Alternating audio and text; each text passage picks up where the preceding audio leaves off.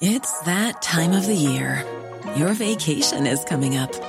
You can already hear the beach waves, feel the warm breeze, relax, and think about work. You really, really want it all to work out while you're away. Monday.com gives you and the team that peace of mind. When all work is on one platform and everyone's in sync, things just flow wherever you are. Tap the banner to go to Monday.com.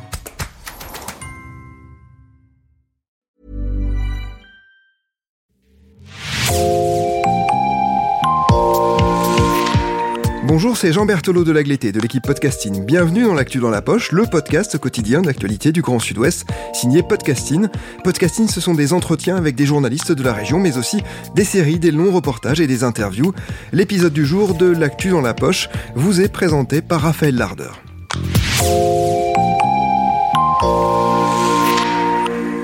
Dans cet épisode, nous allons aborder la question du suicide.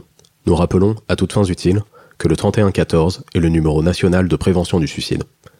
Gratuit, ce service propose une écoute professionnelle et confidentielle, 24 heures sur 24 et 7 jours sur 7, par des infirmiers et psychologues spécifiquement formés.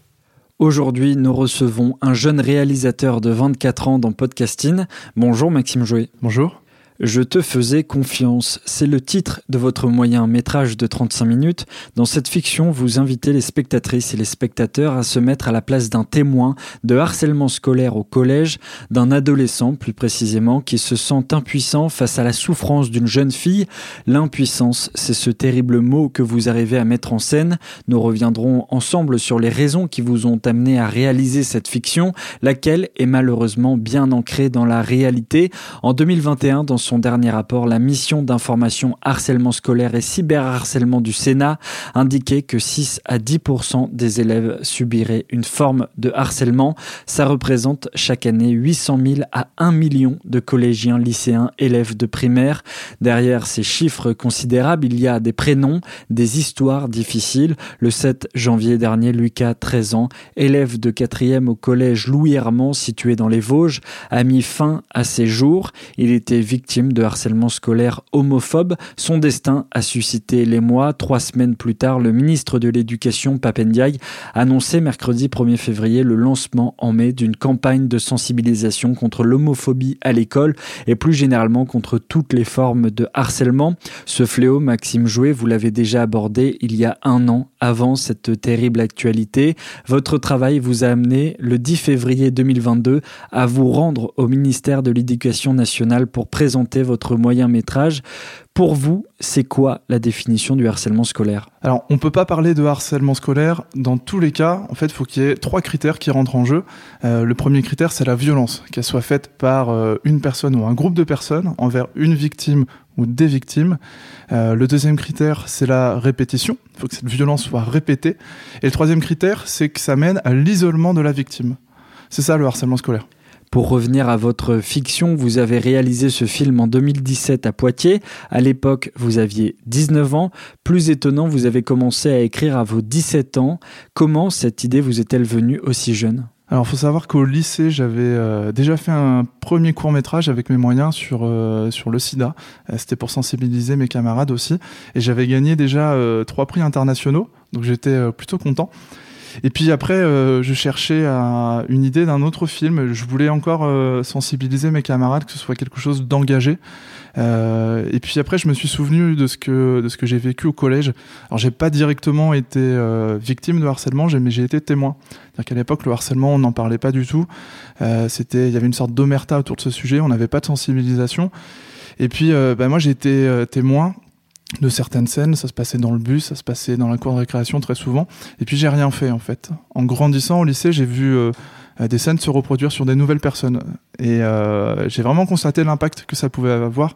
On les voyait en fait se, se détruire au fur et à mesure. Euh, il y avait certaines victimes qui, bah, qui ne venaient même plus au lycée. Et puis je me suis dit, il faut que je fasse quelque chose. Et c'est là que l'idée de ce film est née. Et notamment en fait sur le point de vue du témoin que je l'étais. Pour vous, est-ce que votre jeunesse est une force? Ce qui pour moi est, le plus intéressant, c'est qu'un jeune puisse parler à des jeunes. Je pense que le, quand on est adulte, euh, c'est peut-être plus difficile de toucher un, public euh, qui va avoir euh, dans les 15-17 ans. Euh, donc ma jeunesse, c'est ça, c'est d'employer les mêmes mots, d'avoir les mêmes codes et de comprendre peut-être aussi toutes ces personnes-là. Et je pensais Et je pense toujours que c'est la chose la plus simple pour moi. Il faut que je profite de ma jeunesse pour pouvoir toucher ce public. Donc aujourd'hui, c'est ça ma force. J'ai aussi une vision différente, je pense, de quelqu'un qui va être euh, très certainement plus mature, qui aurait vécu différemment. Mais euh, si on veut toucher des personnes euh, d'un jeune âge, je pense que le plus simple, c'est d'être jeune comme moi. Vu qu'on a les mêmes codes, on a tout pareil, quoi. À l'époque, qu'auriez-vous voulu changer dans votre comportement, dans votre manière de faire, alors que vous étiez témoin de harcèlement? Mais déjà, à l'époque, je pense qu'on mettait pas le mot sur, euh, sur ces situations-là. On disait pas que c'était du harcèlement. On n'en parlait pas. Et euh, oui, bah, en grandissant, en y réfléchissant, j'aurais peut-être euh, voulu dire à certaines personnes mais peut-être d'arrêter, qu'elles se rendent compte que elles font peut-être du mal à quelqu'un et qu'elles vont trop loin. peut-être que j'aurais pu aller voir la victime de harcèlement et lui dire comment tu vas? Parce que souvent en fait elle s'isole et aller la voir et lui dire qu'elle est pas seule et bah c'est déjà changé énormément de choses. Donc oui, j'aurais pu faire des choses, j'aurais pu aller voir un adulte, j'aurais pu essayer d'arranger la situation, et c'est vrai que bah, j'ai rien fait.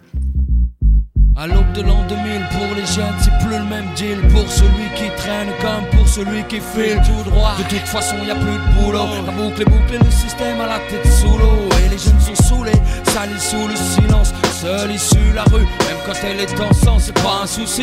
Pour ceux qui s'y sont préparés, si ça se peut, certains d'entre eux même s'en sortiront mieux. Mais pour les autres, c'est clair, ce sera pas facile. Faut pas se voiler la facile, il suffit pas de vendre des kills. Faut tenir le pour le lendemain s'assurer que les et bien éviter les coups de surin afin de garder son puits intact, son équipe compacte, soudée. Écoute de scanner pour garder le contact, ou des idées de bouger, éviter les zones rouges, surtout jamais prendre de congé. C'est ça que tu veux pour ton fils, c'est comme ça que tu veux qu'il grandisse. J'ai pas de conseils à donner, mais si tu veux pas qu'il glisse, regarde-le. Quand il te parle, écoute-le. Ne laisse pas chercher ailleurs l'amour qu'il devrait y avoir dans tes yeux. Laisse pas traîner ton fils, laisse pas traîner ton fils.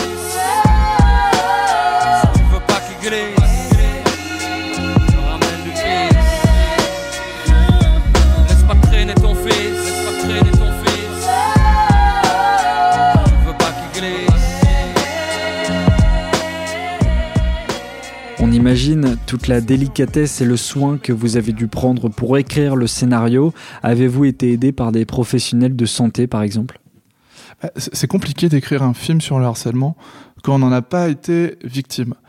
Et donc dans, dans ma démarche, euh, j'ai commencé déjà par euh, faire des sortes d'interviews de, euh, de plein de, de victimes. J'avais fait un, appel sur les réseaux sociaux et j'ai eu énormément de retours.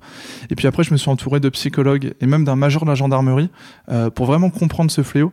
Et à un moment, je me souviens, bon, faut savoir que j'avais 17 ans, j'étais tellement rendu dans des témoignages et j'étais tellement formaté par le harcèlement scolaire que j'avais l'impression de le vivre. Dire que ça avait vraiment joué sur mon humeur et joué sur sur mon écriture. Et donc, euh, en, mélangeant toutes ces histoires, il y a notamment l'histoire de Marion Fraisse. En fait, c'est une jeune fille euh, qui a été victime de harcèlement et qui s'est euh, pendue dans sa chambre. Et à côté d'elle, elle avait pendu son téléphone. Et ça, vraiment, ça m'a marqué. Ça m'a montré vraiment que les réseaux n'étaient pas si sociaux. Il faut savoir qu'à l'époque, c'était le début de Facebook, d'Instagram et tout ça. Et c'est vraiment, je pense, la médiatisation de cette affaire qui m'a fait un petit déclic. Et euh, là, je me suis dit non, mais faut pas qu'il y ait de suicide. Euh, et donc après, bah, les médecins et les psychologues m'ont surtout euh, expliqué ce phénomène et ce que pouvait ressentir une victime. Ils m'ont expliqué bah, quels étaient les signes et, qu'est-ce que je pouvais potentiellement montrer à l'image. Et après, ben, moi, dans mon film, j'ai euh, recréé une fiction, donc euh, j'ai tout inventé. Euh, j'ai pris notre héroïne principale s'appelle Marion. c'est un hommage à Marion Fraisse.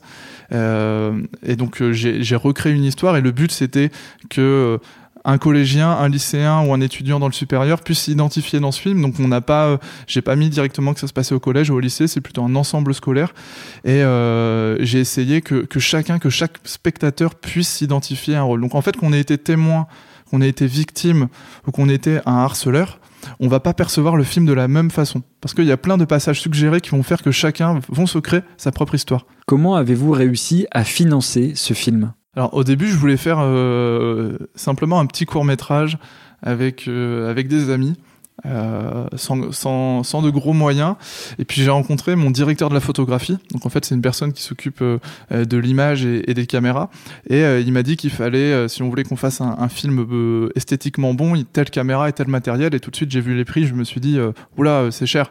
Et donc ben, en fait j'ai commencé à, remplir des dossiers. J'ai j'ai eu des subventions du département, de la région. J'ai rencontré, j'ai gagné le premier prix des jeunes qui osent national, donc c'est un concours du Crédit Mutuel.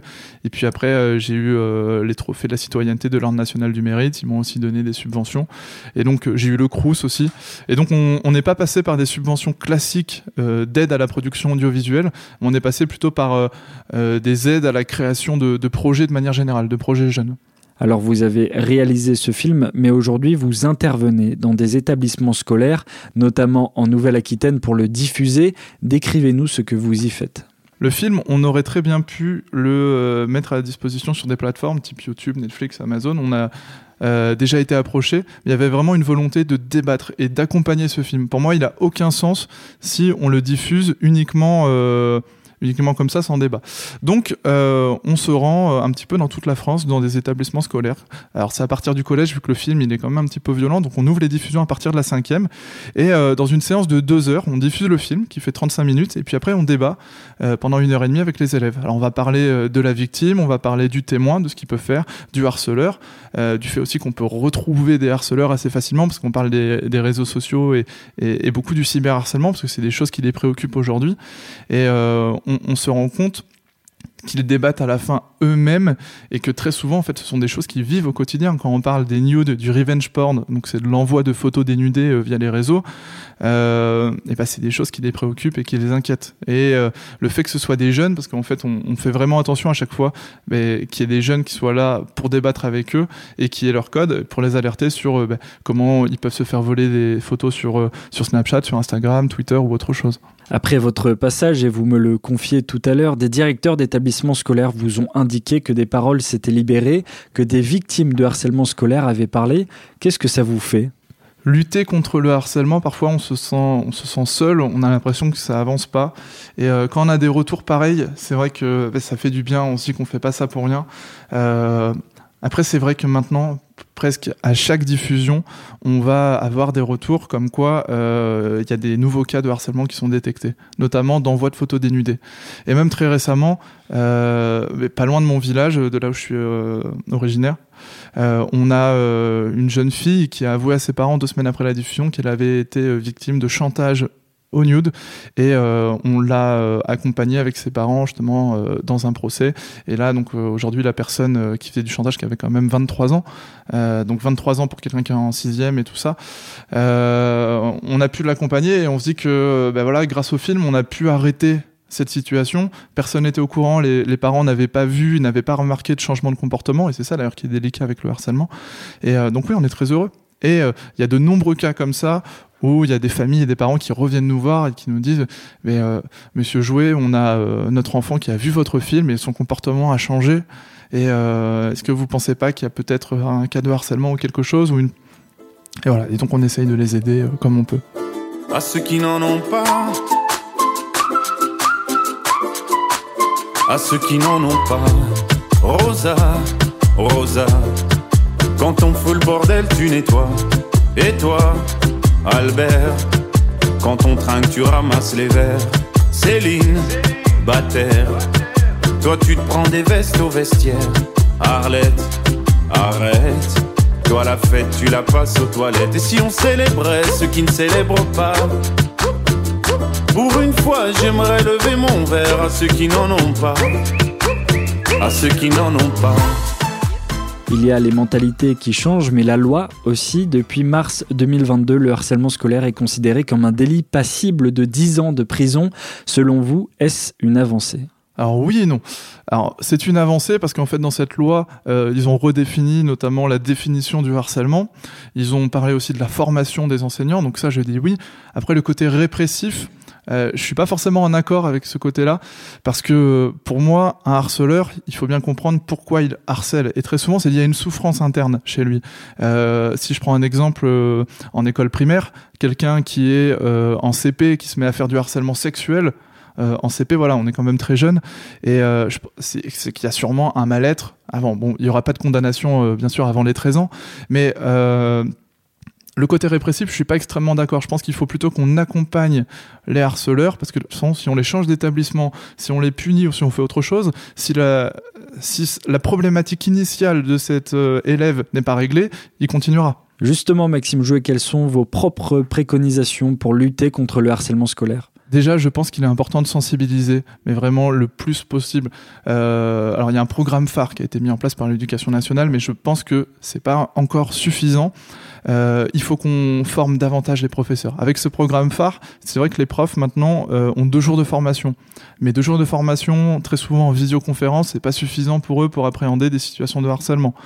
Euh, je pense aussi qu'il faut qu'on inclue les parents dans cette sensibilisation, dire on, entend souvent cette phrase qu'on est tous acteurs dans la lutte contre le harcèlement, mais c'est vrai, c'est pas que les professeurs, que les enfants. Je pense que les parents ont aussi un rôle à jouer. Il faut qu'on inclue et qu'on fasse de la sensibilisation pour eux, qu'on puisse leur apprendre. Souvent là, les parents ils y comprennent rien au numérique, aux réseaux sociaux, mais il faut qu'on leur explique en fait comment accompagner leur enfant à l'usage de ces réseaux.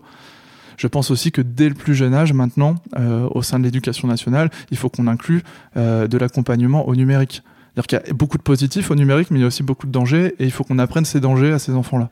On imagine qu'à l'écoute de cet épisode, peut-être des auditrices et des auditeurs se sentent victimes de harcèlement. Comment faire? Comment réagir? Alors, Premièrement, j'ai envie de dire qu'il y a deux numéros qui sont importants à connaître. Il y a le 3020 qui est le numéro non au harcèlement, donc c'est une plateforme gratuite. Si vous êtes euh, euh, un ado, un élève, euh, un parent, un personnel éducatif, vous pouvez appeler cette plateforme. Ils seront là pour vous écouter et pour vous accompagner si besoin. Donc c'est gratuit et anonyme. Si vous êtes victime de cyberharcèlement, là c'est un autre numéro, c'est le 3018. Et donc le 3018, ils sont euh, gérés par l'association e-enfance. Ils sont extrêmement performants pour supprimer du contenu sur les réseaux sociaux en moins de 48 heures. Il y a aussi une application sur les téléphones qui peut être important euh, d'installer sur son bah, sur son téléphone. Euh, c'est l'application 3018 en fait du, même numéro. Et euh, c'est une sorte de coffre-fort. Et dans ce coffre-fort, on peut mettre des pièces à conviction, des screenshots ou ce qu'on veut dedans. Et ces photos-là n'apparaissent plus dans la galerie. Donc quand on est adolescent, c'est sympa parce que il n'y a pas vraiment de preuves et on peut pas voir qu'on est victime de harcèlement si on n'est pas sûr. Il y a un questionnaire sur cette application. Ce questionnaire permet de, de s'auto-évaluer et de voir si on a besoin d'aide ou pas. Et si a besoin d'aide, on peut envoyer ses photos et ces preuves en fait à l'application directement et des personnes vont nous rappeler pour nous aider. Ça c'est assez intéressant euh, quand on est un élève. Après, il y a plein d'associations euh, qui existent. On peut taper sur internet euh, association de lutte contre le harcèlement et ils peuvent nous donner, ils peuvent donner une aide, qu'elle soit psychologique, qu'elle soit aussi juridique, et ça peut être vraiment intéressant de les contacter. Qu'est-ce que ces actualités veulent dire sur l'état de notre société? Pourquoi en parle-t-on que maintenant? Mais on, est toujours en retard dans tous les cas, j'ai l'impression. On, on réussit de plus en plus à sortir d'une omerta. Mais après, il faut, il y a des cas qui commencent à être médiatisés, notamment celui de Lucas. Après, il faut bien prendre en compte que Lucas n'est pas le premier et ne sera pas le dernier. Et euh, il faut pas oublier que le harcèlement peut mener à des cas de suicide, certes, mais il y a toutes ces personnes, notamment euh, peut-être ces 800 000 autres personnes, qui vont être victimes de harcèlement et qui vont avoir une vie détruite par ça, parce que les conséquences, elles sont pas qu'à court terme, elles sont à, long terme, à long terme. Euh, et, ça, on n'en parle pas. Donc, il faut pas oublier que que malgré la médiatisation de ces cas qui sont graves, il y a tous les autres aussi qui souffrent. C'est un peu moins grave, mais ça reste tout aussi grave. Et il faut le dire quand même, Maxime Jouet, le harcèlement scolaire, ce n'est pas une fatalité. Mais bien sûr, il y en a même qui ont fait euh, du harcèlement une force entre guillemets. Euh, alors ça peut être compliqué bien sûr, mais on peut se reconstruire. Il y a des professionnels qui sont là, notamment des psychologues et des psychothérapeutes, euh, qui sont là pour aider des victimes et les accompagner. Donc c'est possible, ça peut prendre du temps, euh, mais ça peut devenir une force. Il y en a beaucoup qui qui en font un combat et qui, grâce à ça, vont aussi sensibiliser énormément de personnes. Mais plus on sera à en parler, moins il y aura de cas de harcèlement. Ça me semble être la, une des seules solutions pour une des meilleures solutions du moins pour, euh, pour euh, éradiquer ce fléau. Merci beaucoup d'avoir répondu à nos questions au micro de Podcasting. Merci pour l'invitation. Je rappelle le titre de votre moyen métrage Je te faisais confiance. Si vous souhaitez le voir, rendez-vous sur les pages des réseaux sociaux de Maxime Jouet. Merci Raphaël Lardeur. C'est la fin de cet épisode de podcasting L'actu dans la poche. Merci de l'avoir écouté. Réalisation Olivier Duval, rédaction en chef Anne-Charlotte Delange, production Sophie Bougnot, Clara Echari, Myrène Garaïco Echea, Agathe Ternier, Inès Chiari, Raphaël Lardeur, Raphaël Orenbuch et Marion Ruot. Coordination éditoriale et programmation musicale Gabriel Taïeb, iconographie Magali Marico. Retrouvez-nous chaque jour à 16h30 sur toutes les plateformes d'écoute. Podcasting, c'est l'actu dans la poche.